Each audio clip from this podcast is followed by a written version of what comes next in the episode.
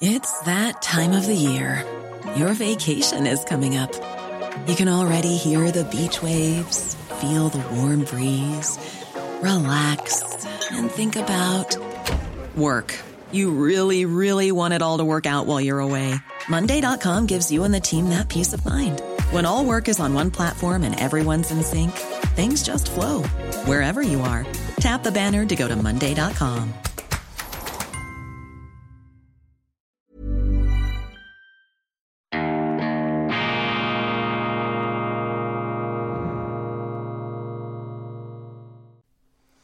Grüezi miteinander, ganz herzlich willkommen, meine sehr verehrten Damen und Herren aus nah und fern. Hier ist das hochmobile Institut für fortgeschrittene Gegenwartskunde Weltwoche Daily, die andere Sicht aus Genf, unabhängig, kritisch, gut gelaunt und mit einer Stimme, die, wie mir ein Leser bzw. ein Zuschauer geschrieben hat, geradezu an Neil Diamond oder Frank Sinatra erinnert nach dem dritten Whiskyglas. Allerdings die Betonmischer, die Reibeisenstimme, das natürlich eine Folge des Ringens meines Immunsystems mit ein paar Erkältungsviren. Lassen Sie sich davon nicht beirren. Gestern musste ich ein paar Mal husten. Ich habe jetzt einen Tee zur Seite gestellt. Der Moderator verköstigt sich. Das können Sie natürlich auch tun in den frühen Morgenstunden. Nur zu, ähm, essen Sie, trinken Sie. Ich bin die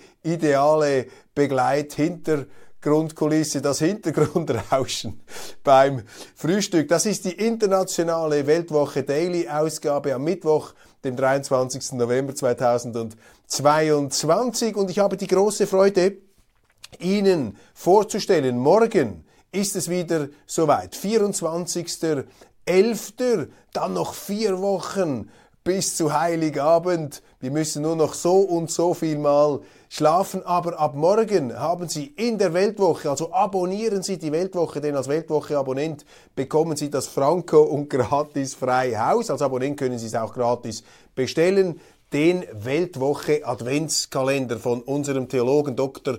Gottfried Locher, der ja im letzten Jahr wirklich Furore gemacht hat. Ich habe so viele Telefonanrufe sogar bekommen von ähm, Zuschauern von äh, Weltwoche-Lesern aus Deutschland, die begeistert waren von dieser Idee. Wir haben hier einen interaktiven Adventskalender, einen digital-analog Adventskalender ähm, gestaltet, der die ewigen Weisheiten der Bibel, die Schatzkammer der Menschheit, mit den Mitteln der modernsten Kommunikationstechnologie ähm, ja, nutzbar macht, wieder eintaucht in diese Schatzkammern mit dem Digitalen. Das sind eben tolle Instrumente und Gottfried Locher, der Spiritus Rector, der Theologe und ähm, Pfarrer des Berner Münsters, er war hier natürlich tatkräftig daran beteiligt. Wie geht das?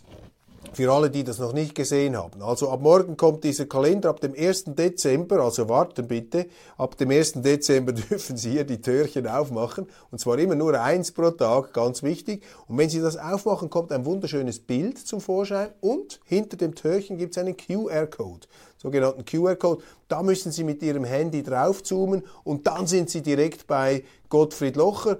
Dann wird er anhand dieses Bildes 24 Bibelweisheiten jeden Tag, an jedem Adventstag eine Bibelweisheit theologisch interpretieren, aber nicht akademisch abgehoben, sondern eben so, wie es die Bibel auch ist, sprachlich äh, verständlich, wenn auch von dem Bilderreichtum und vom metaphorischen Sinngehalt her nicht immer so leicht zu entschlüsseln, aber Gottfried Locher hier, keine Frage, er ist der Mann, der primär an die Zuschauer denkt und er ähm, ist da, macht mit bei diesem äh, ganz wichtigen Auftrag, dass wir diese Bibel aus der äh, Vergessenheit, aus der Nichtbeachtung herausheben müssen. Also, das haben Sie bei der Weltwoche gratis dabei. Also, wenn Sie die Weltwoche noch nicht abonniert haben, dann ist das nun das äh, endgültige, schlussendliche, finale Argument, dass Sie das tun sollten. Wenn Sie aus Gründen, die wir natürlich auch respektieren, die Weltwoche nicht abonnieren können oder wollen, haben Sie die Möglichkeit, eine E-Mail-Bestellung zu machen. E-Mail-Bestellung, jetzt sollte hier eingeklickt werden eine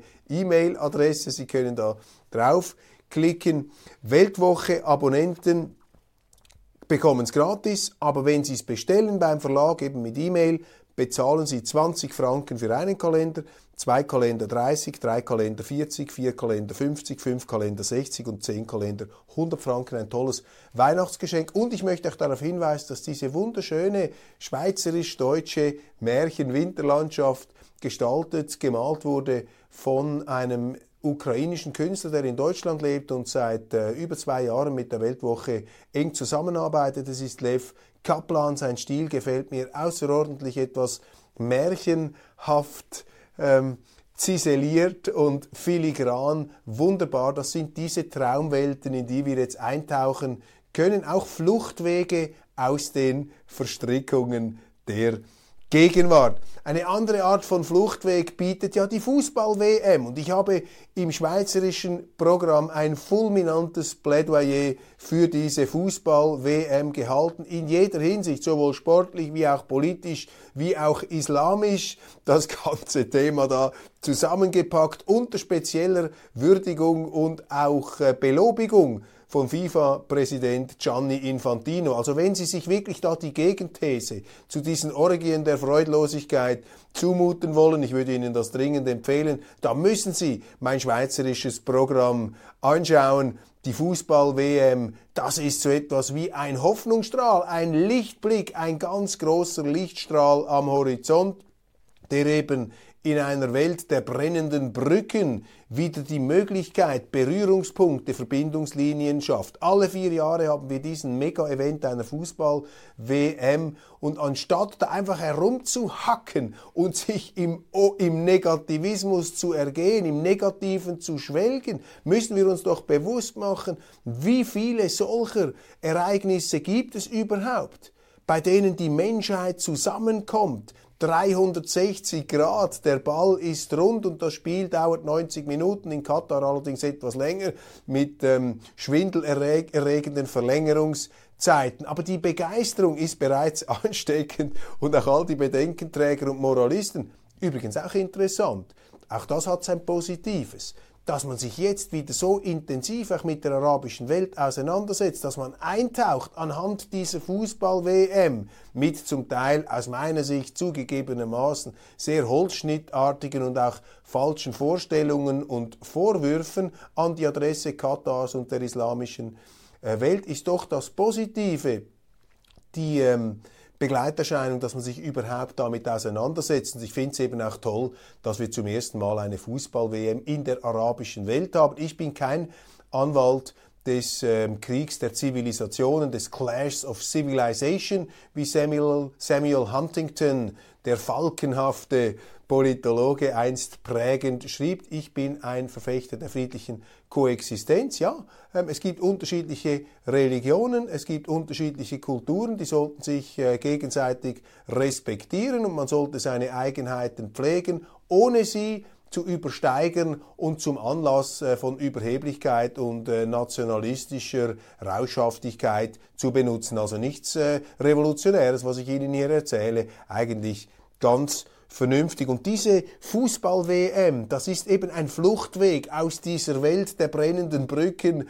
und der explodierenden Konflikte und die Begeisterung, auch wenn die Medien sich alle Mühe geben, sie gar nicht erst aufkommen zu lassen, diese Begeisterung ist einfach ansteckend. Das ist die Magie des Fußballs. Man taucht plötzlich in diese Welt ein, ähm, ertappt sich selber dabei. Die Pille für den Mann, die Glückspille für den Mann. Die Frauen wenden sich nur kopfschüttelnd ab, trotz Frauen. Fußball. Und wenn ich mir diesen Match von gestern noch einmal vor Augen führe, Saudi-Arabien gegen das große Argentinien, diese Tango-Melancholie, der ähm, wie begossene Pudel dann am Schluss vom Platz schleichenden Argentinier, die soeben von den Saudis besiegt worden sind. Und jetzt reden wir nicht vom System der Saudis und vom Wahhabitismus und von all diesen Dingen, die uns befremden und die wir bei uns nicht haben wollen.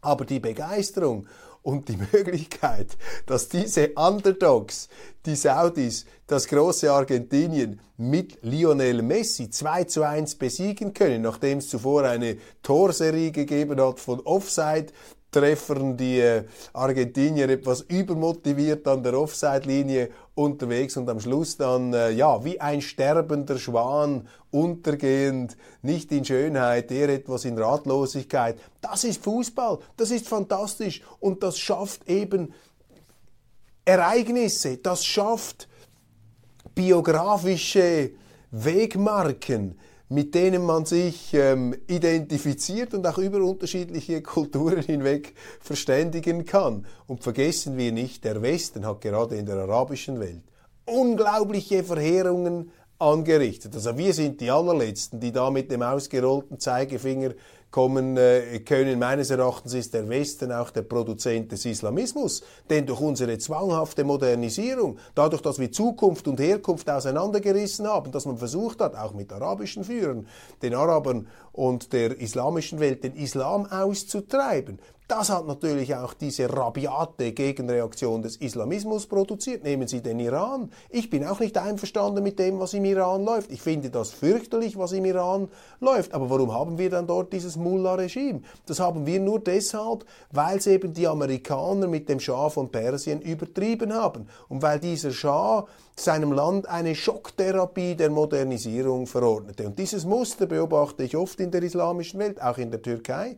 Da hat man durch die Armee Atatürk eine Zwangsmodernisierung, eine auch Zwangsentreligiosisierung vorangetrieben. Man hat denen die Religion austreiben wollen, mit dem Resultat, dass dann ein Erdogan äh, kommt, der dann das äh, Pendel wieder etwas in die andere Richtung ausschlagen lässt. Also kurzum, die friedliche Koexistenz, die Kooperation anstatt der Konfrontation ist für mich der schlauere Weg als dieses permanente neokolonialistische, imperialistische, auch moralimperialistische Hineinfunken und Hineinregieren, das immer nur Verhärtungen, Gegenreaktionen, Retourkutschen auslöst.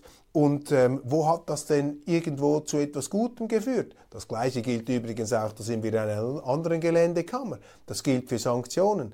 Bringen Sie mir mal ein Beispiel, wo man mit Wirtschaftssanktionen, mit Wirtschaftskrieg ein Land auf den Pfad der Tugend bringen konnte. Das funktioniert nie. Mag vielleicht irgendwo eine Ausnahme geben, mir ist das nicht bekannt. In aller Regel verradikalisiert sich ein Land, indem man es abschnürt von der wirtschaftlichen Versorgungsnabelschnur. Dann geht ein Land kaputt und die Leute verarmen, der Mittelstand trocknet aus und dann triumphieren die Ideologen, die Machtpolitiker, dann hat der Staat wieder alles zu sagen, weil sich in notgedrungenen Zeiten alles um den Staat schart. Also diese ganze Konfrontationismus, die, diese Konfront Konfrontationitis, die wir haben, dieser streitsüchtige ähm, Kollisionsfimmel, der überall sichtbar ist, etwas Gefährliches, ist etwas Kontraproduktives, es ist für mich auch etwas völlig aus der Zeit gefallenes, denn die Menschheit rückt jetzt nun einmal zusammen, auch aufgrund der ganzen Kommunikationstechnologien, der permanenten Selbstbeobachtung und Selbstüberwachung und des Nachrichtenflusses und der wirtschaftlichen Verflechtung. Wir äh, sind da im falschen Film, wenn wir uns einreden, dass es da noch die ganz großen existenziellen Differenzen gibt. Es gibt Unterschiede, es gibt Probleme, aber wir machen sie nicht besser, beziehungsweise wir lösen sie nicht, indem wir uns da hineinsteigen in eine Art Raserei der Feindbilder. Das ist mein Keterum Kenseo, äh, wenn ich die Weltläufe anschaue. Europa ist die Mitte und die Schweiz ist die Mitte der Mitte und Deutschland hätte hier auch eine etwas vermittelnde Funktion. Und deshalb lobe ich diese Fußball-WM in Katar bei allen Unzulänglichkeiten, die uns bei den betreffenden Teilnehmermannschaften, bei den Teilnehmerkulturen oder auch beim Gastgeber, was uns nicht passt. Wir müssen auch das Positive sehen. Wir müssen sehen, wie sich Katar ähm, erfreulich entwickelt hat, was dort alles möglich ist, was man an Arbeiterrechten hat. Völlig etwas anderes. In der Schweiz sah es auch noch nicht so günstig aus, noch vor wenigen Jahrzehnten. Wer sind wir denn, um uns hier wieder moralisch aufzuplustern? Also bitte, etwas mehr Zurückhaltung, etwas mehr Demut. Das ist meine Botschaft beim Weltwoche Daily auch in der Schweiz. Aber ich finde es wichtig, dass wir das international nach vorne bringen. Und mit diesem Sensationserfolg der Saudi-Araber ist doch fantastisch hier 2 zu 1 gegen Argentinien. Unglaublich mit Messi. Das sind doch äh, ja, Lichtblicke im Alltagsgrau der Politik.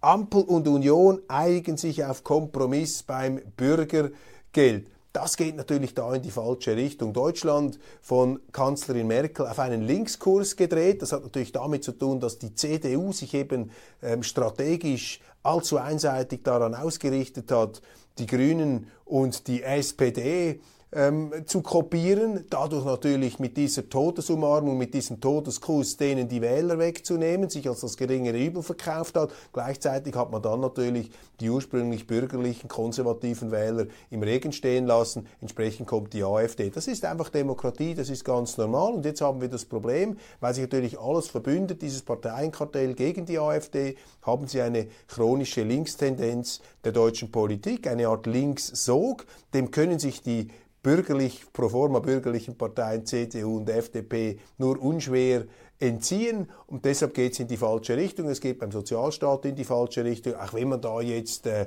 offensichtlich, wie ich lese, etwas das abschwächen konnte. Aber in Deutschland, glaube ich, braucht es wieder eine richtig bürgerliche Politik, die eben den äh, Sozialstaat ernst nimmt, die den Sozialstaat für die Zukunft rüstet, die ihn nachhaltig macht.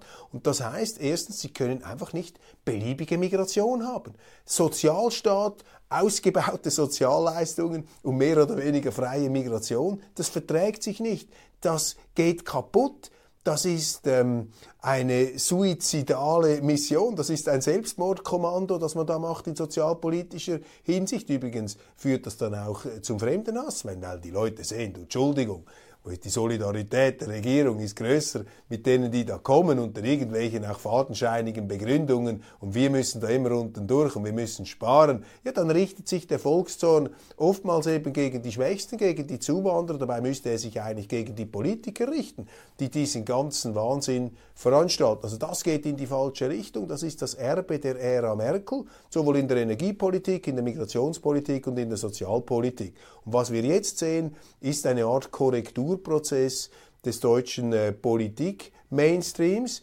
Die Mehrheit der Deutschen, würde ich sagen, denen geht das schon zu stark eigentlich in die linke Richtung. Das sehen Sie auch, dass viele Zeitungen jetzt doch auch ab und zu das Ganze kritisieren. Sie haben eine erstarkende AfD, die zwar verteufelt wird, in den Giftschrank gestellt wird, aber trotzdem sich über steigenden Zuspruch erfreuen kann, von den Medien aus fürchterlichste geschnitten. Das zeigt Ihnen einfach, dass hier eine Art Korrektur stattfindet, aber eben die Machthaber, die Pfründebesitzer da des Mainstreams, die haben da keine Freude, wenn da ein neuer Konkurrent kommt. Aber das sind ganz normale politische Prozesse. Zweitens, die Ampelregierung wird da aufs fürchterlichste heruntergestampft. Ich sehe in äh, zum Teil auch Podcasts, da die heftigste Polemik. Das mag alles seine Berechtigung haben. Ich habe mich auch schon gefragt, äh, beziehungsweise postuliert, Deutschland hat bessere Politiker verdient. Auf jeden Fall, aber das ist Ihre Verantwortung. Da müssen Sie selber schauen, dass Sie bessere Leute dann wählen und Parteien wählen, die Ihnen Gewähr bieten, dass dann nicht einfach die größten Luschen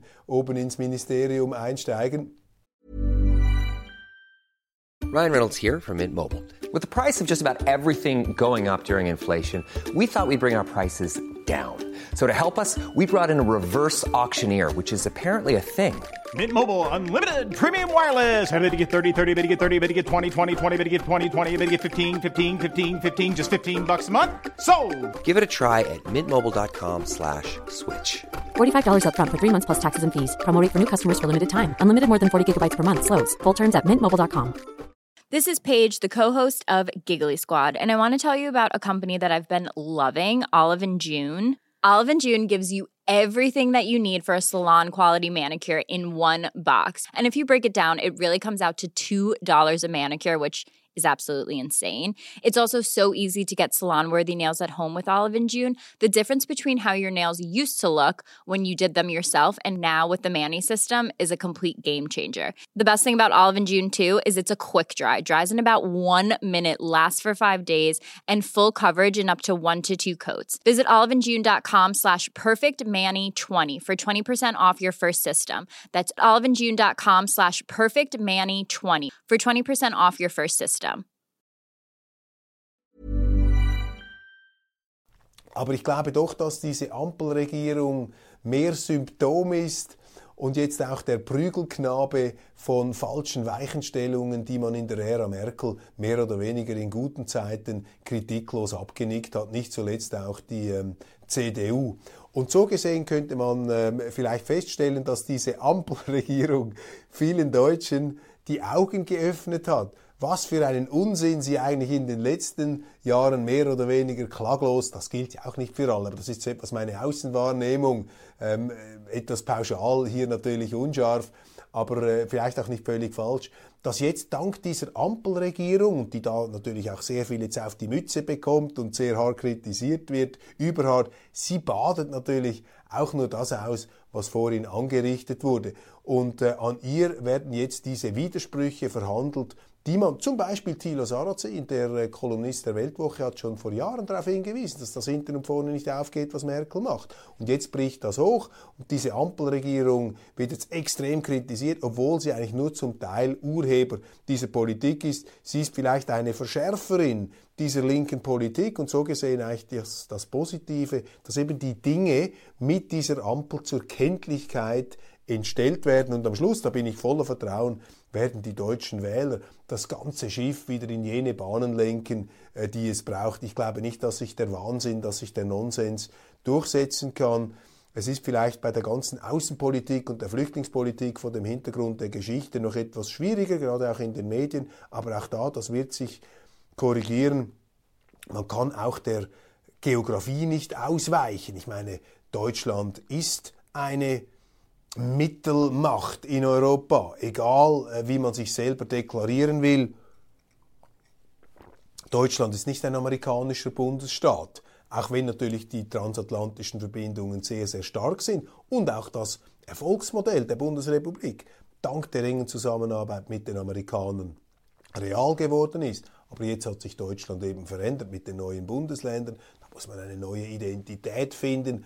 Und ich plädiere da immer etwas für Entspannung, als für Zuspitzung. Olaf Scholz ist kein guter Krisenmanager, sagt Roland Berger, der Doyen, der Unternehmensberater. Ich schätze Roland Berger sehr, aber ich vermisse in dieser Einschätzung ein Lob des Scholz als Kunktator, als Zögerer, der eben nicht so weit geht wie die, die von ihm noch eine radikalere Politik verlangen. Das ist natürlich für einen Unternehmer, für einen, der immer in der Wirtschaft sich betätigt hat, für einen Roland Berger sind natürlich diese Zögerer das allerletzte.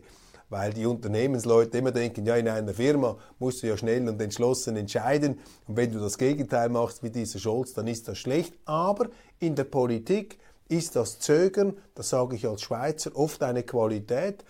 Die Vorteile der Schweiz, die wir jetzt salamimäßig scheibchenweise aus der Hand geben, Viele Vorteile der Schweiz haben mit der Langsamkeit unseres Systems zu tun, dass wir die Fehler, die die anderen gemacht haben, nicht kopiert haben, weil bei uns einfach zu viel Zeit verstrichen ist und bis dann endlich die Politiker hätten jeden Unsinn aus dem Ausland sofort mitgemacht. Aber weil sich dann im Ausland schon gezeigt hat, dass das Ganze nicht funktioniert, während unsere Mühlen sehr langsam gemahlen haben, hat man es dann nicht gemacht. Darum ist in der Schweiz jetzt die große Gefahr, dass wir immer mehr mit Notstandsgesetzen mit der Brechstange vorgehen. Übrigens auch das Gleiche gegenüber der dritten Welt, gegenüber diesen islamischen Ländern. Wenn wir glauben, moralisch einwirken zu wollen, dann eben nicht mit der Brechstange, meine Damen und Herren. Damit produzieren wir nur Gegenreaktionen. Wir müssen versuchen, als Vorbild zu wirken, auch mit den Leuten zu reden, ihnen den Respekt bringen, die Geschichtskenntnisse haben, damit man den Charakter dieser Völker auch kennt. Da sind wir meilenweit davon entfernt, vor allem auch die Medien, die sozialen Medien, alles immer in der unmittelbaren Erregungsblase. Das ist gefährlich. Beispiel in dieser Richtung jetzt auch ähm, dieses Konfrontationismus, den ich vorhin angeprangert habe. Man versucht uns einzureden, was für himmeltraurige Gesellen diese Chinesen sind, Xi Jinping und seine Uiguren. Und in der Frankfurter Allgemeinen lese ich, wie unsere Freiheit mit der Freiheit der Uiguren zusammenhängt. Entschuldigung, das ist einfach Unsinn. Das ist einfach Quatsch. Das hängt nicht mit uns zusammen. Die Freiheit der Indianer in Amerika hängt nicht mit unserer Freiheit zusammen. Das ist einfach moralisierendes Gequatsche. Pardon. Der Westen hat sich null und nichts um die Freiheit zahlreicher Völker gekümmert, im 19. Jahrhundert, auch in Teilen des 20. nicht mehr. Man hat ähm, Kolonien gehabt. Ich meine, nach dem Ersten Weltkrieg ist Präsident Wilson gekommen und hat vom Selbstbestimmungsrecht der Völker ähm, gesprochen. Ja, und dann ist ein gewisser Ho Chi Minh aus Vietnam, wollte eine Audienz in Versailles bei Präsident Wilson, der ist nicht einmal empfangen worden. Da haben die Amerikaner gesagt, du Entschuldigung, weißt du, mit den Franzosen äh, sind wir jetzt im Zweiten Weltkrieg zusammen, das hatten sie dann später gesagt. Deshalb können wir jetzt nicht die Unabhängigkeitsbestrebungen der Vietnamesen unterstützen, weil äh, wir sie brauchen jetzt brauchen halt die Franzosen brauchen jetzt unsere Unterstützung, die bei euch als Kolonialherren wirken. Also aufpassen mit dieser Idealismuspolitik. Ich will das nicht völlig wegreden. Ideale sind wichtig und solche Werte, die man sich zu haben einbildet, sind nicht völlig irrelevant. Aber man muss sehen, am Schluss regieren die Interessen und dieses hochtönende, salbungsvolle Gedröhne, dem muss man skeptisch begegnen.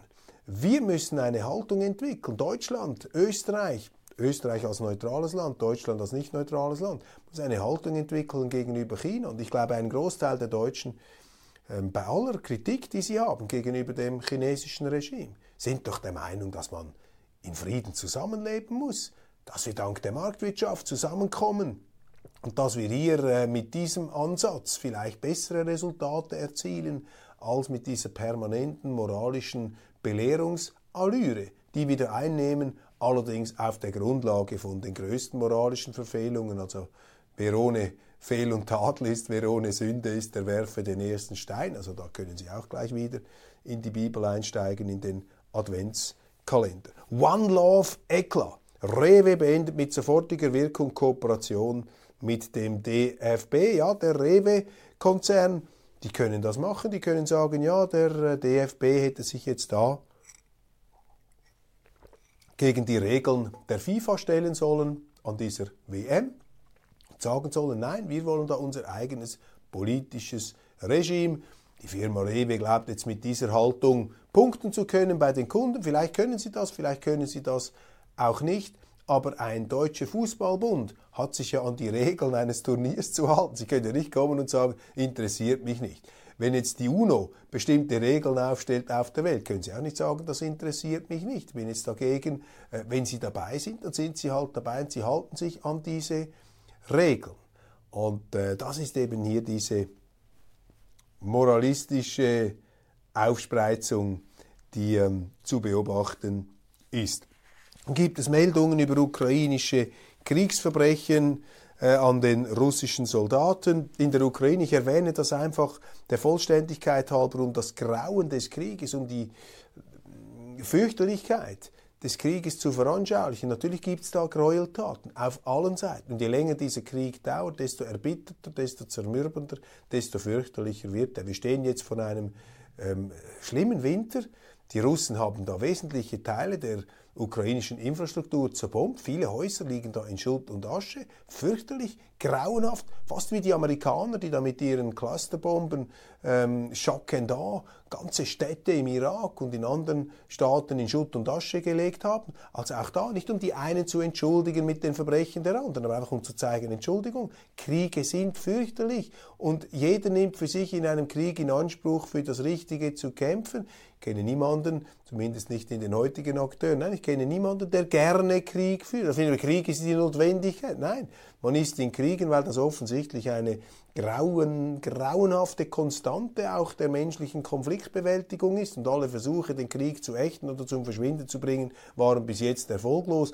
Also, das ist meine Philosophie, muss man versuchen, den Krieg einzuhegen und schnellstmöglich zu beenden. Und wenn man sich natürlich emotional in solche schwarz-weiß Feindbilder hineinsteigt, wird man einen Krieg nie beenden. Ich bin entsetzt, auch in der Schweiz, unsere führenden Sicherheitspolitiker, für die ist völlig klar, äh, das sind die Guten, das sind die Bösen, wir sind bei den Guten, die anderen sind die Bösen. Mit dieser Einstellung werden Sie einen Krieg nie beenden, bis der Böse dann endgültig besiegt ist. Und wenn Sie mal einen Bösen besiegt haben, dann müssen Sie den nächsten Bösen holen. Wenn Sie das Böse, wenn Sie das Übel auf der Welt beseitigen wollen, viel Vergnügen, dann werden Sie nie fertig. Und wenn Sie glauben, Sie seien fertig, dann fängt es wieder von vorne an. Am Schluss wird man in den Spiegel schauen und feststellen, dass man bei der Beseitigung des Bösen selber zu einem Bösen geworden ist. So kommt das Böse eben auch in die Welt, das gefährliche Böse, dass man eben glaubt, das Gute zu tun, aber dann am Schluss in der Hölle landet. Und äh, da sind wir zum Teil etwas in diesen Vorhöfen der Hölle. Und Churchill hat ja gesagt, man muss dann relativ schnell durch die Hölle laufen. Es ist eine Hölle jetzt in der Ukraine, meine Damen und Herren. Und äh, nach meinen Informationen, ja, die Ukrainer haben Erfolge, aber sie können jetzt im Winter auch nicht ähm, vorpreschen. Die Russen wollen verhandeln. Zelensky sagt nein. Also er ist auch bereit, hier weitere Zerstörungen in Kauf zu nehmen, um eine Art Vergeltungsschlacht oder Endsieg gegen äh, Russland herbeizuführen, was immer das sein mag. Putin, da hören wir große Schwierigkeiten bei der Mobilisierung, massive Moralprobleme, auch Ausrüstungsprobleme, aber da sind die Sicherheitsexperten wieder auf dem falschen Fuß erwischt worden. Ähm, das sind jetzt also gesicherte Informationen, die ich Ihnen gebe, ähm, dass die Russen da über eine größere Zahl an Fernlenkwaffen und Drohnen verfügen, als man geglaubt hätte. Und mit diesen Fernlenkwaffen können sie den Ukrainern wieder große Verluste beibringen. Also wollen wir jetzt hier diesen Zermürbungskrieg, wie im Ersten Weltkrieg, diesen Stellungskrieg, diese Blutmühle einfach in Gang halten oder wäre es nicht viel vernünftiger, etwas herunterzukommen von diesem Moralismus, um das Ziel der friedlichen Verständigung bis zum 24.12. bis Weihnachten wieder zustande zu bringen? Das wäre mein Verständnis einer vernünftigen Politik. Aber ich glaube auch äh, am NATO-Gipfel in Halifax, wo ja auch mit einer Direktübertragung als voll eingebettetes Quasi-Mitglied äh, der Präsident der Ukraine, Zelensky, äh, dabei war, die sind jetzt auch entschlossen, hier bis zur bitteren Neige zu gehen. Mal sehen, was passiert in den Vereinigten Staaten, ob da jetzt aufgrund des relativen, aber auch nicht so starken Auftrumpfens der Republikaner ein paar andere Stimmen kommen, aber äh, hier wird das einfach in Kauf genommen. Und in ähm, zweites Thema in diesem Zusammenhang, ich staune einfach, mit was für einer Milde auch führende Politiker zur Kenntnis genommen haben und immer noch zur Kenntnis nehmen, dass der ukrainische Präsident Zelensky nach wie vor an der Aussage festhält, auch wenn er sie etwas verwedelt, dass die Russen mit einer Waffe gezielt polnisches Territorium, mit einer Rakete äh, polnisches Territorium bombardiert hätten. Obwohl alle uns zur Verfügung stehenden Hinweise ähm, belegen, dass es eine irregeleitete, hoffentlich irregeleitete ukrainische Rakete war. Aber der erzählt immer noch das Gegenteil, beziehungsweise verpackt das in verklausulierte Worte. Und das wird so etwas heruntergewischt. Ja, er sei halt da traumatisiert und psychologisch äh, vielleicht äh, verständlich und so weiter. Ja, man kann das schon psychologisierend verharmlosen. Aber in der Sache bedeutet das einen Aufruf an die NATO, hier mit ihren Bodentruppen einzumarschieren. Denn wenn die Russen tatsächlich Polen angegriffen hätten mit einer Rakete, dann würde gemäß NATO-Satzungen die Beistandspflicht äh, spielen und da müssten die da rein. Also das ist unter Umständen eine Lüge, eine Unwahrheit, die einen dritten Weltkrieg heraufbeschwören könnte. Und das hat mich ja zur Frage geführt, will uns Zelensky in einen dritten Weltkrieg hineinlügen. Und das ist einigermaßen entsetzlich, wenn unsere Politiker, unsere Sicherheitspolitiker, die ja sonst jede Halbwahrheit aus dem Kreml aufs Schärfste verurteilen, wenn sie hier so nonchalant darüber gehen. Das ist keine, keine gute Sache, das ist keine erfreuliche Geschichte. Zum Fußball noch. Der ähm, ungarische Ministerpräsident Viktor Orban, auch immer wieder für eine Überraschung zu haben, provoziert offensichtlich, lese ich in österreichischen Zeitungen, provoziert an der Fußball-WM mit einem Groß-Ungarn-Schal, also mit einem Ungarn, mit einem äh, ungarischen Territorium, wo das frühere Königreich noch ähm, sozusagen abgebildet ist. Das heißt also, da gehören Gebiete des heutigen Österreichs dazu, der Slowakei, Rumäniens, Kroatiens, Sloweniens, Serbiens und der Ukraine, was hat er jetzt da wieder im Schild führen? Muss man vielleicht einfach wissen, dass der Vertrag von Trianon nach dem Ersten Weltkrieg natürlich für Ungarn ein nach wie vor bestehendes nationales Trauma bedeutet. Da hat man denen so viel Territorium abgekappt, abgeknipst, äh, weggenommen, amputiert. Das hat natürlich äh, zweifellos Spuren hinterlassen und ich äh, interpretiere jetzt diesen Fußballschal als eine patriotische Provokation, aber noch nicht als Ankündigung, dass jetzt die, Ukra Entschuldigung, die ungarischen Streitkräfte in Bewegung gesetzt werden, um dieses Territorium zurückzuerobern. Aber damit äh, lässt sich zeigen, oder daran können Sie eben sehen, wie solche Demütigungen in der Politik über lange, lange Jahrzehnte Spuren hinterlassen können. Und das ist ja das große Problem meines Erachtens, äh, das uns in diese blöde Situation, in diese unheilvolle, in diese grauenhafte Situation geführt hat mit dem Ukraine-Krieg, dass eben der Westen dort die Sicherheitsinteressen Russlands allzu lange vernachlässigt hat. Das will man nicht hören. Ich habe es auch im Gespräch mit Sicherheitspolitikern in der Schweiz immer wieder, wissen Sie, diese Leute sind dermaßen jetzt investiert in diesen Krieg, dass sie es gar nicht mehr ertragen, hier eine etwas differenziertere Sicht zur Kenntnis nehmen zu wollen. Das ist einfach gefährlich und wir sollten uns da nicht an den Rockzipfel hängen von diesen Einseitigkeiten. Wir müssen immer etwas mit Abstand die Sache anschauen, solange wir nicht selber direkt angegriffen werden. Und wir sollten uns auch nicht einreden, dass wir direkt angegriffen worden seien. Und diese sprungbereite Kriegslüsternheit, die beobachte ich äh, momentan an vielen Fronten. Sie haben es gesehen, jetzt gerade auch bei, der, bei China, da haben wir darüber gesprochen. Auch Deutschland, ja, die, unsere Freiheit ist durch die, ist die Freiheit auch der Uiguren, also ist das auch schon ein Einmarsch. Taiwan, da brodelt es etwas. Also der Westen hier allzu äh, zähnefletschend unterwegs, hat vielleicht auch damit zu tun, dass unsere Kultur etwas Stress hat, dass man das Gefühl hat, dass wir da generell etwas an Bedeutung verlieren. Jetzt versucht man das so mit diesem Moralismus, mit diesem aufmunitionierten Moralismus zu kompensieren. Ich weiß es nicht, aber es ist keine ähm, gute Einstellung. Deshalb Fußball-WM für mich wirklich der Lichtblick. Das ist das Ereignis, wo die Menschheit jetzt wieder zusammenkommen kann, wo wir Erlebnisse, Ereignisse erfahren dürfen, die Freude auslösen und die uns zeigen, dass es etwas gibt, was uns verbindet. Und sei es die Freude mit den Saudi-Arabern, über die man sich ja sonst nie freuen darf bei uns. Die Freude mit den Saudi-Arabern über ihren Außenseitersieg gegen das große Argentinien. Meine Damen und Herren, das war's von Weltwoche Daily International aus Genf. Ich freue mich, wenn Sie morgen wieder dabei sind, dann mit der Vorstellung der neuen Weltwoche und auch unserem Adventskalender. Sie können jetzt schon, schreiben Sie uns Mails, versuchen Sie das äh, sich zu ergattern. Am besten Sie abonnieren die Weltwoche, abonnieren auch diesen YouTube-Kanal. Dann sind Sie immer auf dem Laufenden. Machen Sie es gut.